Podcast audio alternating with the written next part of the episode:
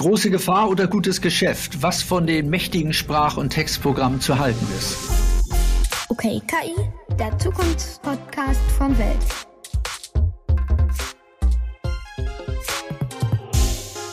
Ja, hallo, herzlich willkommen zum Podcast OK KI von der Welt. Äh, mein Name ist Chris Boos, ich bin der Moderator heute und äh, zusammen mit mir als äh, Co-Moderator ist Klaus Bold und ich bin ganz gespannt, Klaus, wie wir loslegen.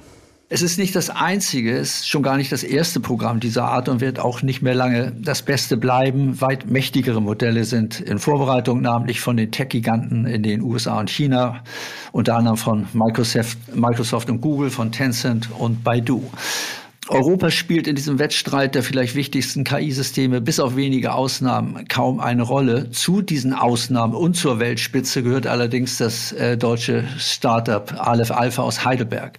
Die Badener haben einen Chatbot namens, äh, korrigiere mich später, äh, Gast äh, namens Lumi entwickelt, der ähnlich wie ChatGPT arbeitet und sogar noch einiges mehr kann, wie man hört. Gründer und Firmenchef Jonas Androulis, 41 Jahre alt, hat 2014 seine erste Firma gegründet, später als leitender Entwickler bei Apple in der Abteilung Spezialprojekte gearbeitet und äh, unter anderem am selbstfahrenden Auto und an der Sprachassistenz Siri. Als er vor anderthalb Jahren mit Aleph Alpha den deutschen KI-Preis gewann, sagte er der Welt am Sonntag in Anspielung auf die äh, amerikanische und chinesische Konkurrenz, Zitat, ich lege mich mit den schlausten Leuten an, die außerdem noch die tiefsten Taschen haben. Jonas, äh, wir freuen uns sehr, dass du heute unser Gast bist. Herzlich willkommen bei OK KI. Vielen Dank für die Einladung. freue mich hier zu sein. Jonas, super, dass du da bist. Auch du hast uns, wie unsere anderen Gäste, einen besonderen Klang zum Thema Zukunft mitgebracht, den wir uns jetzt mal anhören wollen.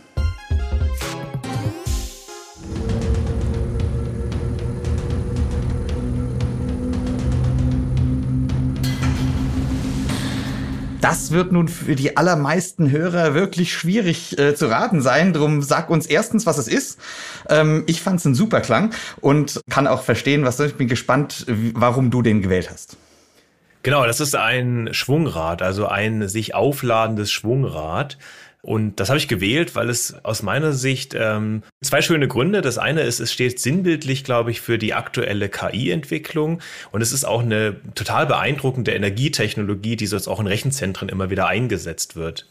Schwungräder überwinden, glaube ich, tote Punkte. Man kennt das ja in der Kurbelwelle. Also wenn es mal nicht weitergeht, dann freut man sich, wenn man ein Schwungrad hat. Früher gab es immer so Trecker mit so riesigen, riesigen Schwungrädern. Also wenn du mal nicht weiter weißt, denkst du an ein Schwungrad. Genau, und diese, das Momentum dieses Schwungrades, in dem wir jetzt alle drinstecken, das, ähm, das ist schon fast schwindelerregend. Ähm, ich glaube, das wird uns wird auch deutlich, wenn wir, wenn wir irgendwie überlegen, wie schnell die Veränderungen kommen, wie schnell neue Technologie kommt, die ganz grundsätzlich was Neues möglich macht, was noch vor wenigen Jahren völlig unmöglich schien. Äh, das war auch so ein bisschen der, der Anstoß für mich, Aleph Alpha zu gründen, also Apple zu verlassen, dass äh, in der Zeit in Apple, in, dem, in der KI-Forschung dort, dass wir Dinge gesehen haben, die ich selber und natürlich auch meine brillanten Kollegen dort damals für unmöglich gehalten hatten. Und, äh, und diese, diese Zeitabstände, wo wir Dinge sehen, die vorher noch unmöglich schienen, die werden immer kürzer. Also dieses Momentum, diese Schwungmasse, diese Zehntausenden brillanten Menschen, diese Milliarden von, von Dollar, die da reingesteckt werden, die führen zu einer immer weiter, äh, zu einer Beschleunigung und zu einem größeren Moment. Da bringst du uns ja genau zu dem richtigen Thema. Ähm es gibt einen riesigen Hype um OpenAI und deren äh, Chatbot Jet, äh, ChatGPT. Und da stellt sich natürlich die Frage, worauf wird das eigentlich angewendet? Ja, momentan, um Mensch-zu-Mensch-Kommunikation zu machen. Ähm, ich persönlich glaube, da stecken eine Menge Gefahren drin. Und meine Frage auch an dich wäre, erstens, was ist denn dieser Hype? Warum gibt's den? Und gibt's nicht vielleicht einen viel besseren Anwendungscase für diese Art von KI? Den gibt's sicherlich. Also momentan ist ja so eine, so eine B2C-Anwendung. Also Menschen spielen damit rum.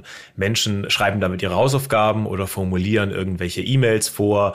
Ähm, wir hatten ganz lustig auch schon eine parlamentarische Anfrage, die äh, jemand aus mit ChatGPT formulieren äh, hat lassen. Und das sind natürlich alles noch so spielerische Anwendungsgebiete die sind auch gerade sehr gut geeignet. Zum einen, weil sie eben jeder äh, erfahren kann. Es ist zugänglich für jeden. Ich brauche keine technische Vorkenntnis, ich brauche keine Spezialdaten, ich kann das einfach ausprobieren, kann lustige Dinge machen. Eine meiner, ähm, meiner Favorites war die Unabhängigkeitserklärung, als wäre sie äh, vorgetragen von Jar Jar Binks hat äh, ChatGPT geschrieben. Sehr lustig, habe ich sehr gelacht, äh, aber ist natürlich die Frage, wie nützlich ist das? Also bringt das wirklich den meisten Wert, äh, jetzt jenseits einer beeindruckenden Unterhaltung? Ähm, aber da sind wir jetzt. Also das hat den Hype ausgelöst, dass wir eine Technologie haben, die beeindruckend ist, überraschend beeindruckend. Ähm, für, für Experten, die irgendwie den, den Fortschritt der KI verfolgt haben, war das jetzt nicht so überraschend. Da gibt es eigentlich eine, eine Linie, die dorthin hinführt. Aber es war eben für viele Menschen, die nicht jeden Tag KI-Paper lesen, war es total überraschend. Es ist einfach zugänglich und es ist unterhaltsam. Aber wir wenden das natürlich an, so auf diese Mensch-zu-Mensch-Kommunikation. Ja, du sagtest schon, Hausaufgaben machen und all, all solche ähm, Sachen. Ganz abgesehen von dem witzigen äh, Stilblüten, die da so entstehen. Äh, ich hatte neulich eine Konversation mit ChatGPT und dann habe ich gefragt, was ist eins plus eins? Dann sagt er zwei. Ähm, sag ich, nein, es ist drei. Sagt er, oh sorry, ich habe mich geirrt. Ja, also und äh, danach war es drei. Also da gibt's ja schon lustige ähm, Dinge, die passieren.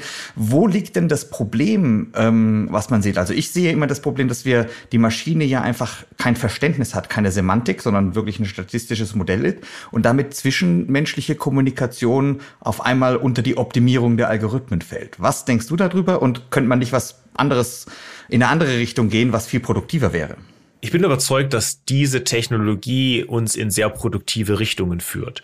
Das machen wir ja in Teilen auch schon, dass wir eine sehr ähnliche Technologie in ein bisschen anderer Art und Weise an, anwenden. Also da äh, glaube ich, die Technologie hat, hat enorm viel Potenzial. Die Gefahr dessen, was wir jetzt haben, ist natürlich die, dass diese Technologie, so wie sie jetzt existiert, ähm, nicht trainiert worden ist, darauf die Wahrheit zu sagen. Ja, das heißt, ich sehe, wir sehen, wir sehen lustige Dinge. Äh, in meinem, einem meiner Vorträge habe ich äh, ChatGPT das behauptet, äh, Brigitte Bardot wäre die aktuelle französische Präsidentin.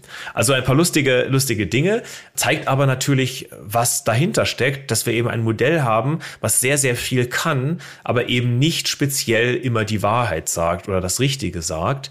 Und das ist natürlich gerade für Dinge, wo es darauf ankommt, ob sie richtig und wichtig sind, ist das eine große Gefahr.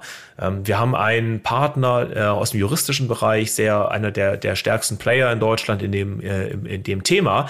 Und ähm, dort haben Experten ChatGPT im juristischen Kontext äh, validiert. Und das sah nicht so gut aus. Jonas, äh, kurze Zwischenfrage. Wir arbeiten jetzt oder ihr arbeitet, äh, glaube ich, mit, mit, dem, mit einem GPT der dritten Generation, also GPT äh, 3. Ähm, ChatGPT hat, glaube ich, arbeitet mit 175 Milliarden Parametern, dein Chatbot Lumi sogar mit 300. Äh, Google soll sogar 540 Milliarden Parameter anwenden.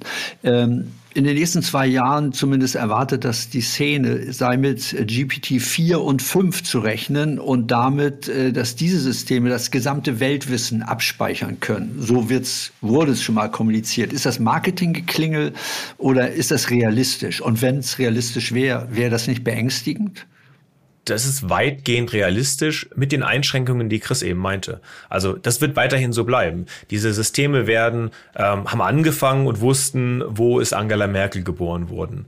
Ja, jetzt diese heutige Generation weiß schon sehr viel mehr und weiß schon sehr viel mehr Details, hat aber immer noch nicht ein Äquivalent zur menschlichen Intelligenz. Und das wird auch so bleiben. Also die, die werden immer leistungsfähiger werden, immer äh, mehr Wissen verwendbar machen, aber dennoch werden sie den Menschen nicht ersetzen, weil sie eben in der Funktion ganz anders aufgebaut sind. Aber müsste man selbst, äh, wenn sie den Menschen nicht ersetzen können, ist, äh, nicht den Zugang sogar begrenzen zu diesem System? Also heute macht man Hausaufgaben, schreibt man Hausaufgaben damit, morgen vielleicht auch Dissertation. Wenn es keine Plagiatsoftware gibt, äh, dann äh, stehen da viele, viele Bildungswelten, sagen wir mal so, und, und Karrieren auch zur Disposition. Ja, richtig. Also diese, ähm, es ist eine Veränderung, die sehr schnell stattfindet, daher das Schwungrad und eine Veränderung, die sehr große Auswirkungen auf unsere Wertschöpfungsprozesse hat. Da geht es ja nicht nur um Bildung und, und Hausaufgaben, da geht es ja um, um ganze Industrien. Also in jeder Industrie habe ich diese Art von Wissensarbeit und die wird transformiert und ähm, das ist natürlich eine Gefahr. Wer kontrolliert das? Wer kontrolliert die Inhalte, Inhalte und wem gehört die Wertschöpfung? Ist es nicht viel spannender? Ich meine, Maschinen waren ja schon immer eigentlich dazu gemacht, Wissen abzuspeichern. Vorher haben wir es halt in wirklich kruden Formen gemacht und der Mensch musste sich der Maschine anpassen. Jetzt passt sich die Maschine ja eher dem Menschen an die Gefahr, ich möchte noch mal, obwohl ich bin sonst der totale Optimist hier, ne? Ähm, aber ich möchte trotzdem noch mal auf die Gefahr ansprechen, äh, dass in dem momentanen Zustand wir ja eben nicht so tun, als würden wir diese Maschine benutzen wie Computer auf Raumschiff Enterprise, was super wäre, weil ein unendlicher Wissensspeicher, sondern uns den tatsächlich als menschlichen Gesprächspartner vorstellen. Und ich glaube, das ist, das ist schwierig, weil es halt keine Bedeutung äh, gibt. Und du hast es viel schöner gesagt als ich jetzt. Du hast gesagt, die Maschine ist nicht dazu trainiert, die Wahrheit zu sagen. Ja, lass uns mal von von der Gefahr herkommen? Ist das eine oder sehe ich das zu schwarz? Und äh, gibt es vielleicht äh, diese Anwendungsfälle, wo wir, wo wir hin sollten, von den Gimmicks weg? ich sehe auch Gefahren. Gefahren aus, auf verschiedenen Ebenen. Ähm, natürlich auch Gefahren im, ähm, sind Menschen in der richtigen, also verstehen wir die Technologie auf die richtige Art und Weise. Das ist natürlich seit Eliza, ja, das war da selbst bei, bei Eliza, bei dem super simplen Chatbot vor vielen Jahrzehnten ist es schon so gewesen, dass eine Nutzerin mindestens eine so eine Art Beziehung zu der Programm aufgebaut hat. Also das ist natürlich eine Gefahr. Es gibt ja auch schon die ersten Startups, die genau versuchen, das ähm, aufzubauen mit, mit schönen Visualisierungen und so. Also ähm, gibt viele Dimensionen, in denen man da mal ein Fragezeichen dran machen kann und die nicht ganz ungefährlich sind. Aber wie kann uns das jetzt helfen, wenn wir mal den positiven Teil sehen, so dieses Mensch-Maschine-Interface stark zu verbessern? Ich habe jetzt plötzlich die Möglichkeit, du hast es vorhin schon gesagt, der Computer versteht mich jetzt. Also ich habe ganz neue Formen der Interaktion. Sprache ist ja von uns Menschen entwickelt worden um, und optimiert worden über viele hunderttausende Jahre, um genau das, was uns bedeutet, was für uns wichtig ist, um das zum Ausdruck zu bringen. Und das versteht der Computer jetzt. Verstehen in Anführungszeichen natürlich, aber dennoch auf eine Art und Weise, die vorher nie möglich war. Und das gibt uns die Möglichkeit, viele Dinge, die so ein bisschen, naja, notdürftig waren. Keyboards, äh, Texteingabemasken benutzen wir ja nicht, weil es die beste Form der Interaktion ist, sondern weil einfach bisher nichts anderes möglich war.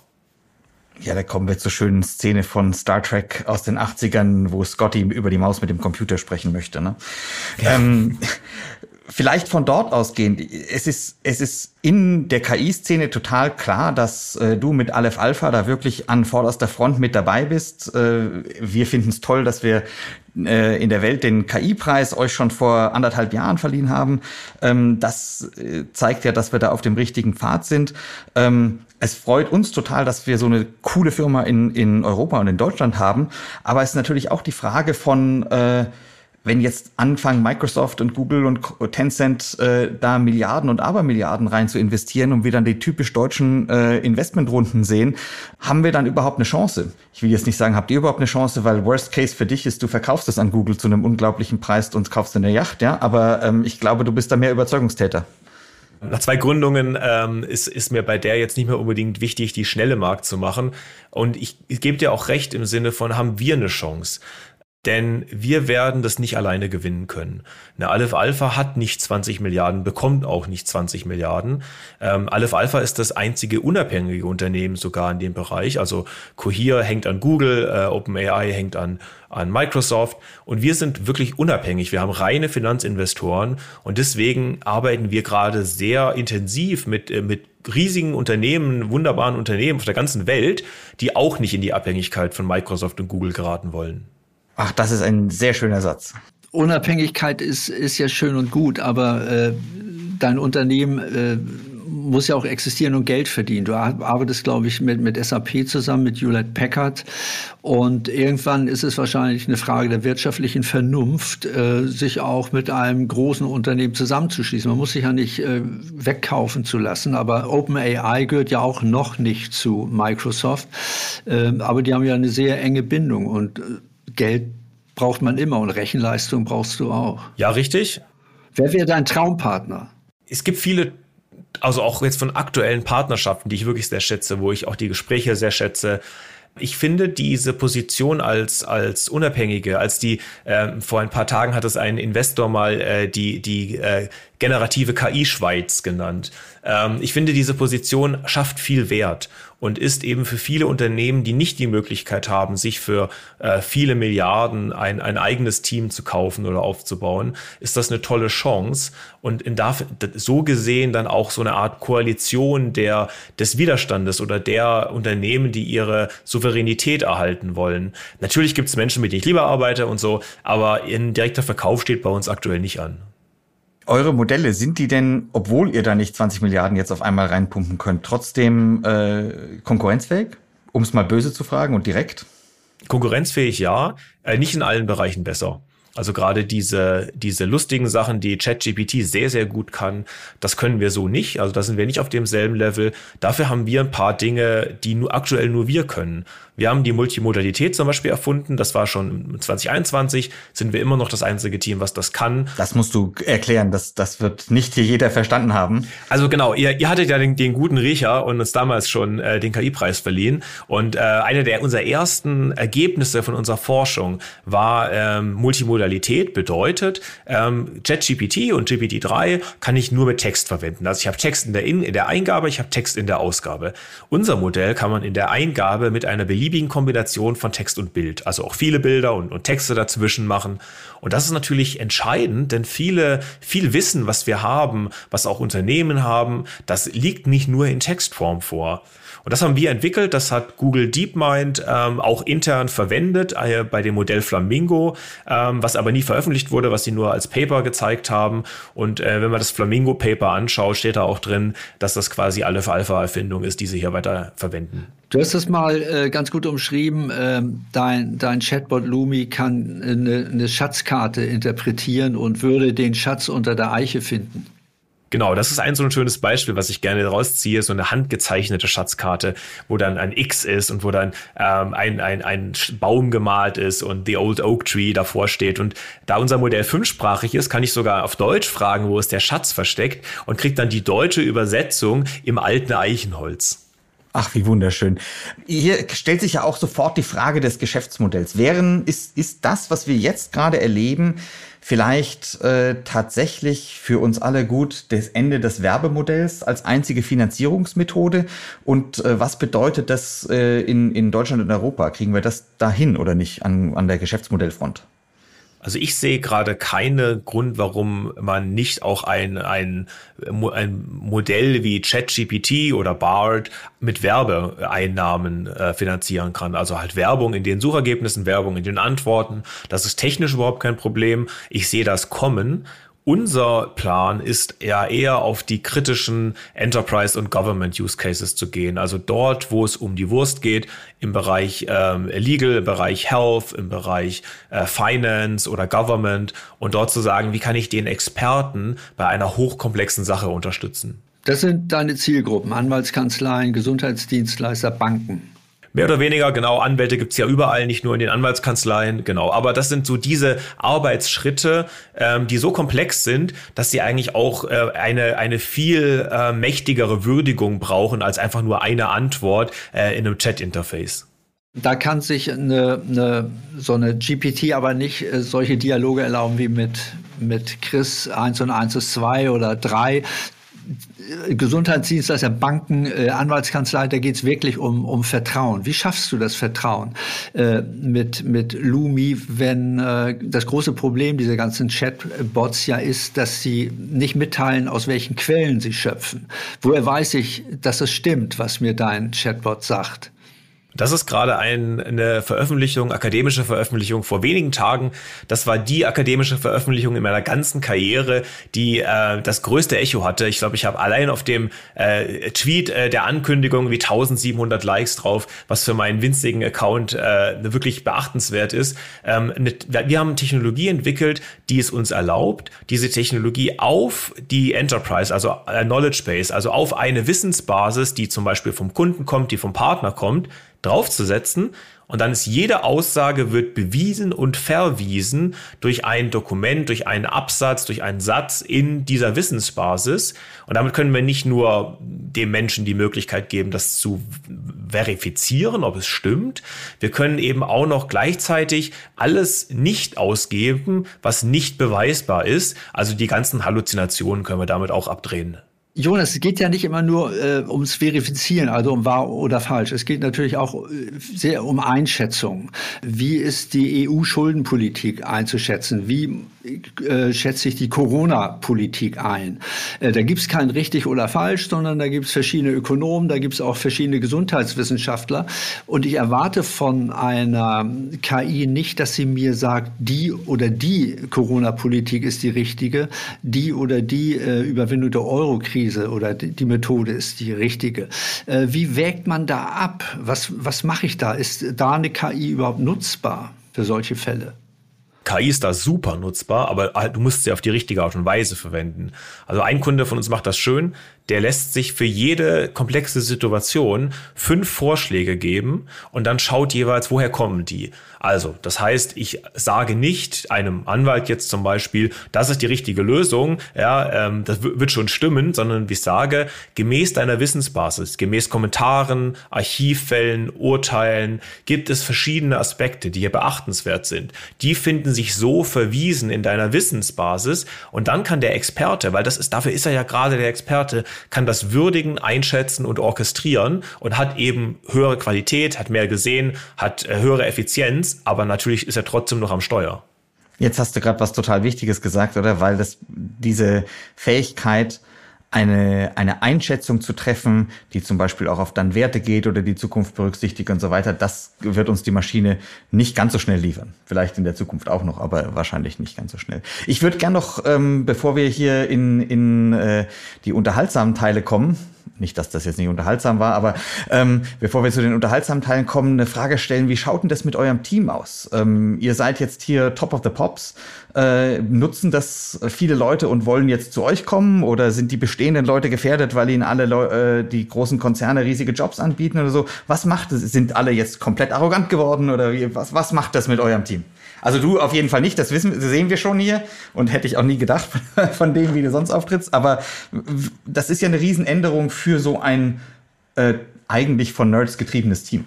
Ja, und das hat natürlich auch den Charakteristik der ganzen Forschung geändert. Früher sind die Leute in die Forschung gegangen, die äh, sich der, der ähm, der, der, der Erkenntnissuche widmen wollten und so, ja. Und mittlerweile gibt es eben auch viele Leute, die in der KI-Forschung gehen, weil sie gigantische Gehälter verdienen wollen. Also da sind eine Menge Sachen, die sich verändert haben. Aus unserer Sicht, wir sind ein Startup, das heißt, ähm, Narzissten oder Leute, die ihre persönliche Karriere maximieren wollen, gehen tendenziell sowieso nicht so in Startups, sondern eher zu den großen Namen. Ähm, und uns ist es gelungen, weil wir eben ein ganz besonderer Ort sind, wir haben eine besondere Mission, ist es uns gelungen, ein paar Spitzenleute von also auch großen Namen von Google Brain, von Microsoft Research aus den USA nach Heidelberg zu holen ähm, und bin zuversichtlich, dass uns also mit unseren weiteren Erfolgen das auch weiter gelingen wird. Aber natürlich, klar, die Leute, die bei uns sind, kriegen Angebote, selbstverständlich. Ja, an sich kann man immer so messen, wie zufrieden die Leute äh, sind, wenn du weißt, dass sie Angebote kriegen. Wie häufig wird es äh, in den firmeninternen Chats geshared? Ja, da weißt du schon, wenn es aufhört, Sharing aufhört, stimmt was nicht. Ne? Ich glaube, uns geht leider langsam die Zeit aus. Ähm, Klaus, wollen wir uns noch der Unterhaltung, dem, dem Zukunft der Unterhaltung widmen?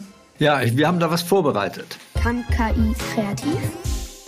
Die Künste und die künstliche Intelligenz sind ja gewissermaßen schon äh, linguistisch Geschwister. Ihre Grenzen bisweilen fließen, zumindest aber immer schwerer zu ziehen. Bild- und Text-KIs sind populär, das haben wir heute gerade wieder gehört, aber natürlich auch Musikgeneratoren. Ja.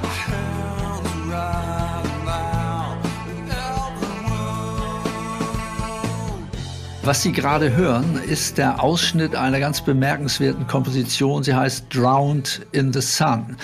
Es handelt sich sozusagen um eine künstliche Komposition der amerikanischen Rockband Nirvana, die sich 1994 nach dem Tod des Sängers Kurt Cobain aufgelöst hat und deren Fans sich seither immer wieder die Frage stellen, welche Musik Cobain wohl gemacht hätte, wenn er noch am Leben wäre. Fast 30 Jahre nach seinem Tod hat das äh, KI-Programm Magenta von Google darauf eine Antwort gefunden und gefüttert mit dem Backkatalog von Nirvana einen neuen Song komponiert, äh, der mit seinen Gitarrenriffs an Stücke wie Come As You Are erinnert und ganz vom Stil der äh, Band geprägt ist. Selbstverständlich wurde auch der Songtext von einer KI geschrieben, basierend auf allen bisherigen Nirvana-Texten. Nur der Gesang selbst stammt nicht von Cobain, Kurt Cobain, sondern von einem Lebenden, von Eric Hogan, Frontman der Nirvana-Coverband Nevermind. Das ist doch auch super spannend. Wie findest du sowas, Jonas? Klasse. Ich bin äh, selber ein Kunstliebhaber und finde alles, was in die Richtung Kunst geht und auch ähm, KI-Kunst, äh, finde ich klasse. Ähm, ich, wir haben in der in Heilbronn haben wir einen KI-Salon, äh, der tolle Sachen macht und wir haben auch vor wenigen Monaten haben wir ein künstliches Wagner-Stück erzeugt gemeinsam mit der mit der äh, TU äh, Darmstadt und da gab es auch eine wirklich schöne Aufführung mit der Singakademie Dresden. Also gibt's auch auf YouTube wunderbares Stück und wir haben äh, bei der Aufführung im Programm die Reihenfolge geändert mit dem künstlichen und dem nicht künstlichen Wagner und äh, ja, ist einigen nicht aufgefallen. Also es ist wirklich äh, beeindruckend was KI heutzutage kann. Ja, ich finde das auch super beeindruckend und ich verstehe auch die Diskussion ganz ehrlich nicht, die da immer ist, es wird KI jetzt die Künste ersetzen und so weiter. Das ist einfach ein weiteres Werkzeug im äh, Handwerkkasten der, der Künstler, um äh, vielleicht auch mehr Menschen zu, äh, dazu befähig, zu befähigen, ihren tatsächlichen Ausdruck zu bringen, glaube ich. Ähm, damit sind wir tatsächlich auch schon ziemlich am Ende unserer Zeit. Klaus, habe ich was vergessen? Ich glaube nicht. Chris. Dann ähm, darf ich mich ganz herzlich bei allen Zuhörern bedanken. Besonders bedanke ich mich äh, bei dir. Ähm, die, die, die die Essenz heute, glaube ich, die ist ganz wichtig zu sagen, dass wir vor einem riesigen, äh, vor einer riesigen Veränderung stehen, die unglaublich schnell gehen wird. Und äh, du hast es also, äh, Jonas, wunderbar äh, formuliert, was die Gefahren sind, ähm, aber auch was die Chancen sind. Du zeigst, dass wir hier in Europa ähm, den Anschluss nicht verloren haben ähm, und dass es mutige Kämpfer wie euch gibt, die trotz äh, viel kleinerer Finanzierung trotzdem vorne mitspielen und noch das Enterprise-Geschäftsmodell statt nur dem Hausaufgabenmodell ähm, verfolgen, was am Ende des Tages für den Industriestandort, den wir ja in Europa sind, eigentlich das wichtigere Thema ist. Von daher danke, dass ihr euch überhaupt darum kümmert. Ähm, und äh, sehr schön, dass ihr es schafft, das Team in Heidelberg weiter international anzureichern. Ich darf mich bei allen Zuhörern bedanken. Ähm, klickt alle die Subscribe-Buttons für alles, äh, ladet die Sachen runter, geht auf die Welt-Podcast-Seite, da gibt's noch andere Sachen. Ähm, und wir freuen uns schon auch jetzt auf die nächste Folge.